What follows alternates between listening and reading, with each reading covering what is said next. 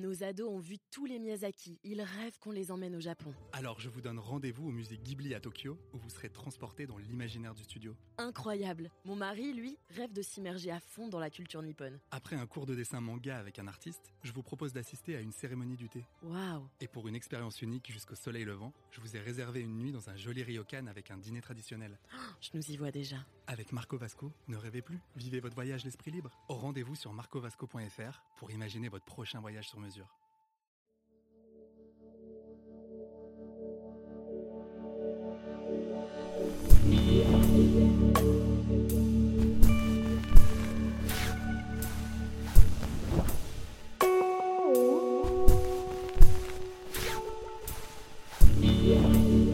Depuis l'huître jusqu'à l'aigle, depuis le pou jusqu'au tigre, tous les animaux sont dans l'homme, et chacun d'eux est en lui. Quelquefois même, plusieurs d'entre eux à la fois.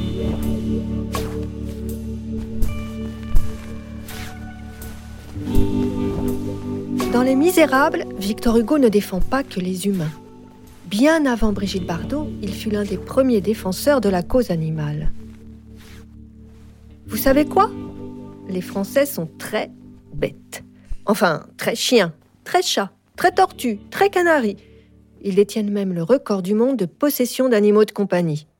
Un foyer sur deux a adopté un animal à poil ou à plumes. Félix et Médor nous aident à ne pas trop sortir les griffes dans la jungle de la vie moderne.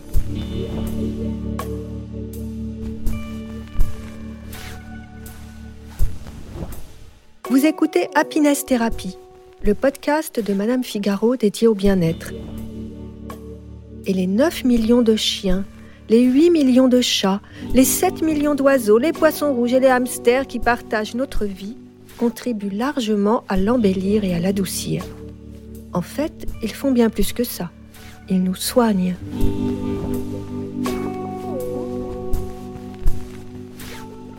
Je suis Marion Louis, rédactrice en chef adjointe et comme beaucoup de journalistes de ma connaissance, une vraie mère chat. Les chiens, j'avoue que j'en ai parfois un peu peur.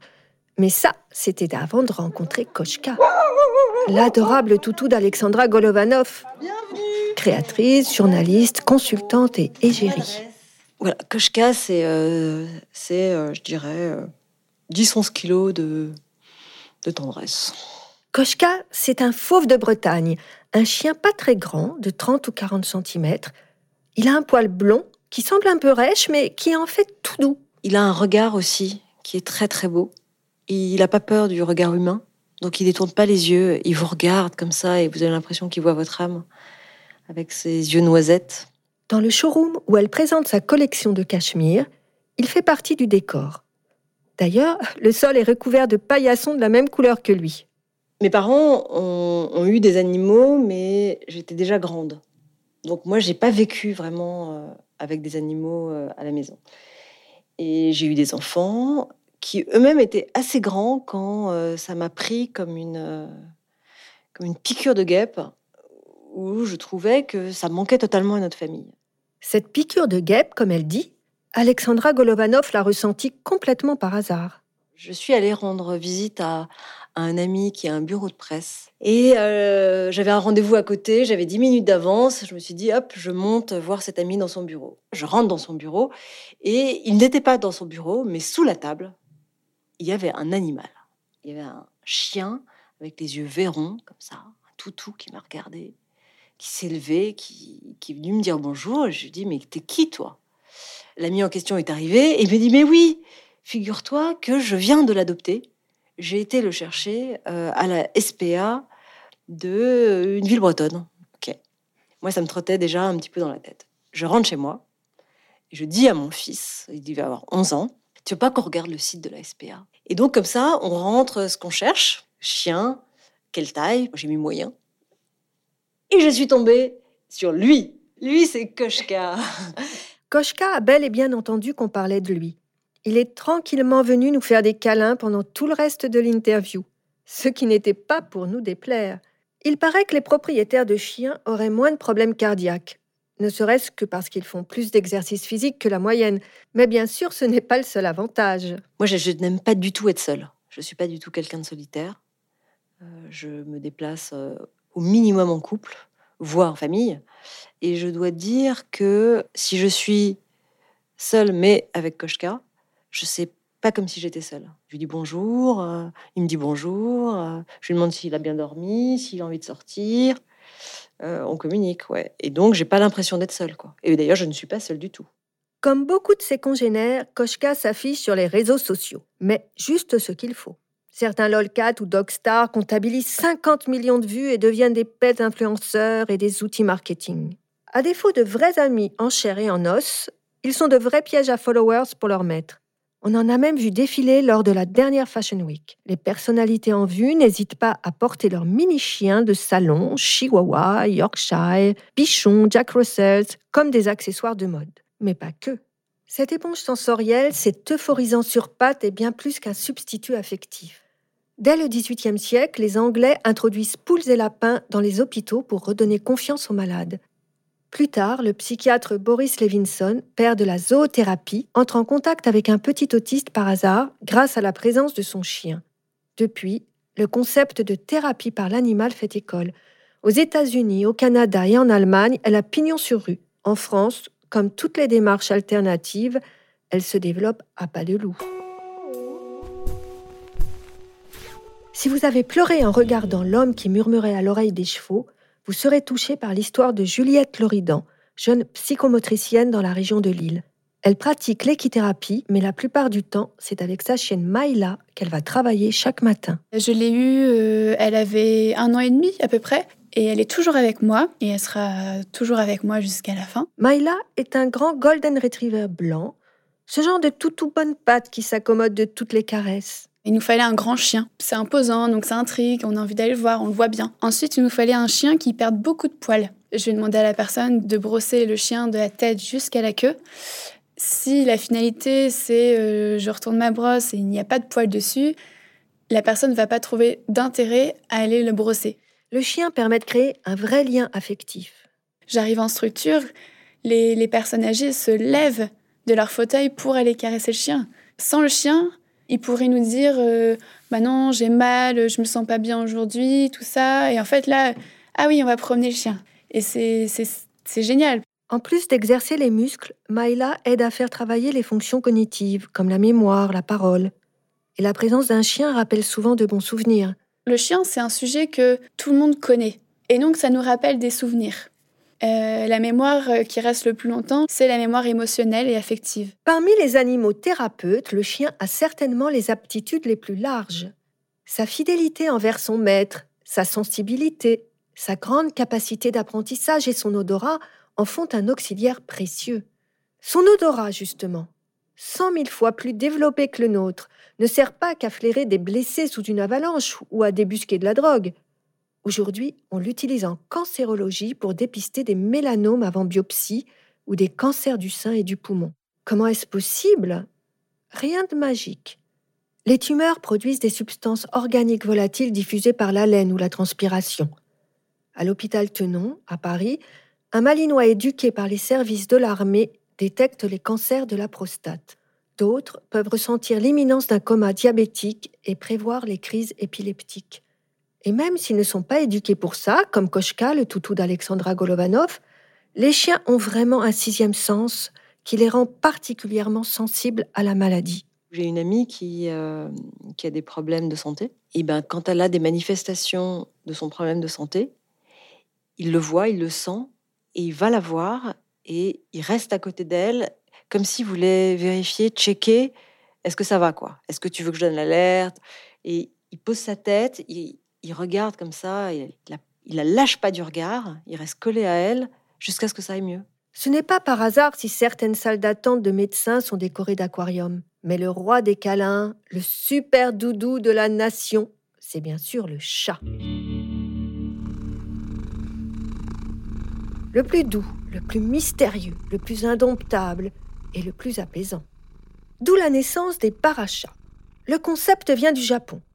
C'est en 2004 qu'a ouvert le premier Neko Café. Neko, vous vous en doutez peut-être, ça veut dire chat en japonais. Le principe Un salon de thé classique rempli de chats issus de refuges. Et on attend tranquillement qu'un greffier vienne se faire caresser. Pas question de le forcer, encore moins de le réveiller ou de le porter contre son gré. Et parmi tous ces matous Prozac, il y en a de plus cabots que d'autres, comme la désormais célèbre mademoiselle Choupette Lagerfeld, bien sûr. Mais c'est un autre félin premium qui nous a donné rendez-vous. Pharaon est un gros chat de plus de 4 kilos, tout à fait vaporeux avec une très belle fourrure blanche, un poil très long, très épais, très doux, avec des très beaux yeux bleus d'un bleu profond. Et c'est pour ça qu'il fait penser vraiment à une peluche, euh, comme beaucoup de, de sacrés de Birmanie en fait. Pharaon n'habite pas n'importe où, dans un des plus beaux palaces de la capitale. Pharaon est arrivé donc en 2010 au Bristol. Catherine Odoul-Baudry est la directrice commerciale et marketing du Bristol, le moins guindé des palaces parisiens. Le fait euh, que nos clients euh, voient ce chat parfois euh, en plein milieu du hall, lorsqu'ils rentrent de dîner, en train de se lécher consciencieusement, se laver la patte en l'air sur les escaliers, ça casse le côté, oui, intimidant du grand palace et d'un coup, ça, tout le monde redevient un enfant et a envie de le, caresser. Et, c'est exactement ce qu'on souhaitait. Quand nous sommes allés lui rendre visite cet été, il passait beaucoup de temps à l'ombre dans le jardin à la recherche d'un peu de fraîcheur. À chaque saison, ses petites habitudes. L'hiver, comme tous les chats, il recherche la chaleur et il fait des longues siestes. Il adore se mettre sur les vitrines de joaillerie, puisque en fait elles sont éclairées avec euh, donc des spots qui chauffent. Donc on le trouve très souvent allongé euh, sur euh, les galeries, les, hum, les vitrines de grands joailliers avec la patte qui pend ou la queue qui pend. C'est voilà, c'est assez euh, drôle de voir euh, cette grande marque de joaillerie puis le, le chat qui, qui dort au-dessus. Voilà. en vrai petit roi d'hôtel, Pharaon a ses propres appartements décorés par un artiste et son staff personnel au sein du Bristol. Pharaon séduit vraiment tout le monde. Parmi ses admirateurs, on compte même Julia Roberts. Et beaucoup d'adultes qui, euh, à peine arrivés, posent la question où est le chat? Et à tel point que euh, on a fini par acheter un petit GPS qu'on lui a mis autour du cou parce que les pauvres assistants de direction en avaient assez de, parcourir des kilomètres de, couloirs ou de, de chemins pour pouvoir trouver le chat pour faire plaisir à nos clients. Comme toute grande star, Pharaon a une vie amoureuse tumultueuse, remplie de je t'aime moi non plus, qui a causé bien du souci à l'équipe du palace. Euh, donc euh, on a pris la même race justement pour qu'ils s'entendent bien. Donc au début euh, c'était la lune de miel entre eux, et puis progressivement, comme dans beaucoup de couples, parfois les choses se sont gâtées, et il a donc été absolument épouvantable avec Cléopâtre. Il l'a rejeté. Il était vraiment horrible. Ils se sont battus. Et quand on a vu qu'ils se battaient quand même euh, dans le hall du, de l'hôtel, on s'est dit quand même que là, c'était un petit peu too much. Et donc, on a décidé d'intervenir parce que la pauvre Cléopâtre était totalement stressée, pas du tout heureuse. Et Pharaon a repris euh, toute sa, sa puissance et sa, son omnipotence au Bristol. Et et voilà. Devenue la mascotte du Brenner's Park, c'est désormais outre-Rhin que Cléopâtre ronronne en paix. Et tout le monde est content.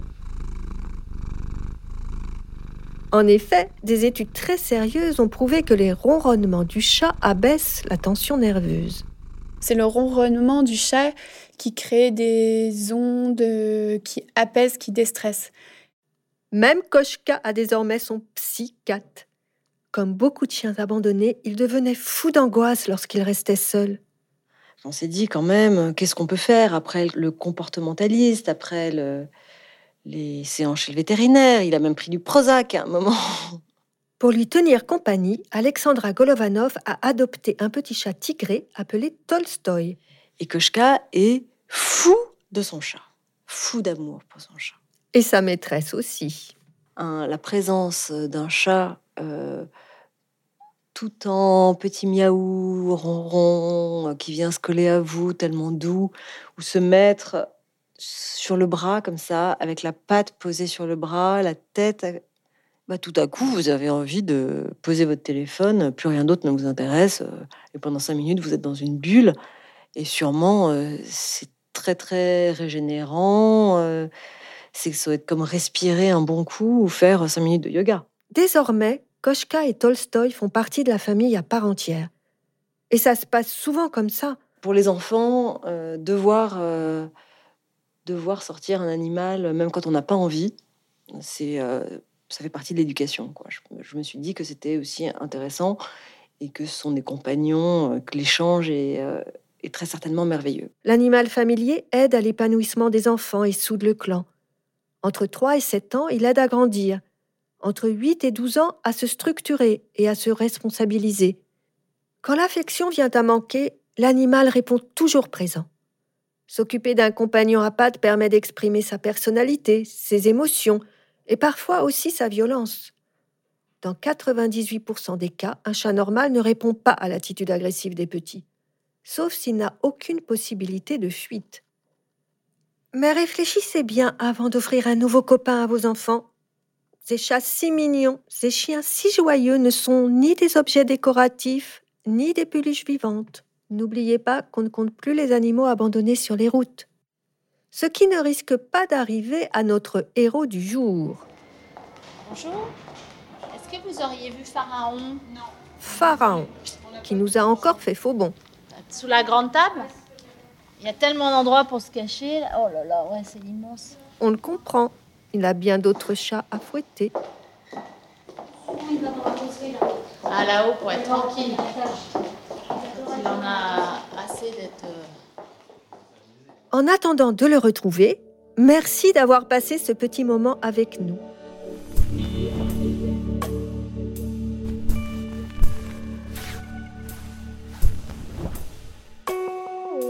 Merci à tous nos invités, à Jean-Sébastien Stelli et Richard Gianorio pour la direction éditoriale, à notre productrice Adélie Pojman-Pontet, à nos stagiaires Jean-Baptiste Van Royen, Alice Boulot et Clémence Renard, à notre ingénieur du son Jean-Baptiste Aubonnet et à toute l'équipe de Louis Média. Retrouvez notre podcast sur toutes les applications disponibles iTunes, SoundCloud, YouTube.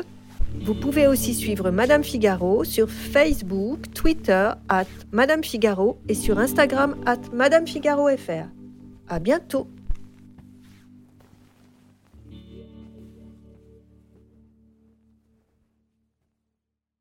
Nos ados ont vu tous les Miyazaki. Ils rêvent qu'on les emmène au Japon. Alors je vous donne rendez-vous au musée Ghibli à Tokyo où vous serez transporté dans l'imaginaire du studio. Incroyable. Mon mari, lui, rêve de s'immerger à fond dans la culture nippone. Après un cours de dessin manga avec un artiste, je vous propose d'assister à une cérémonie du thé. Waouh. Et pour une expérience unique jusqu'au soleil levant, je vous ai réservé une nuit dans un joli ryokan avec un dîner traditionnel.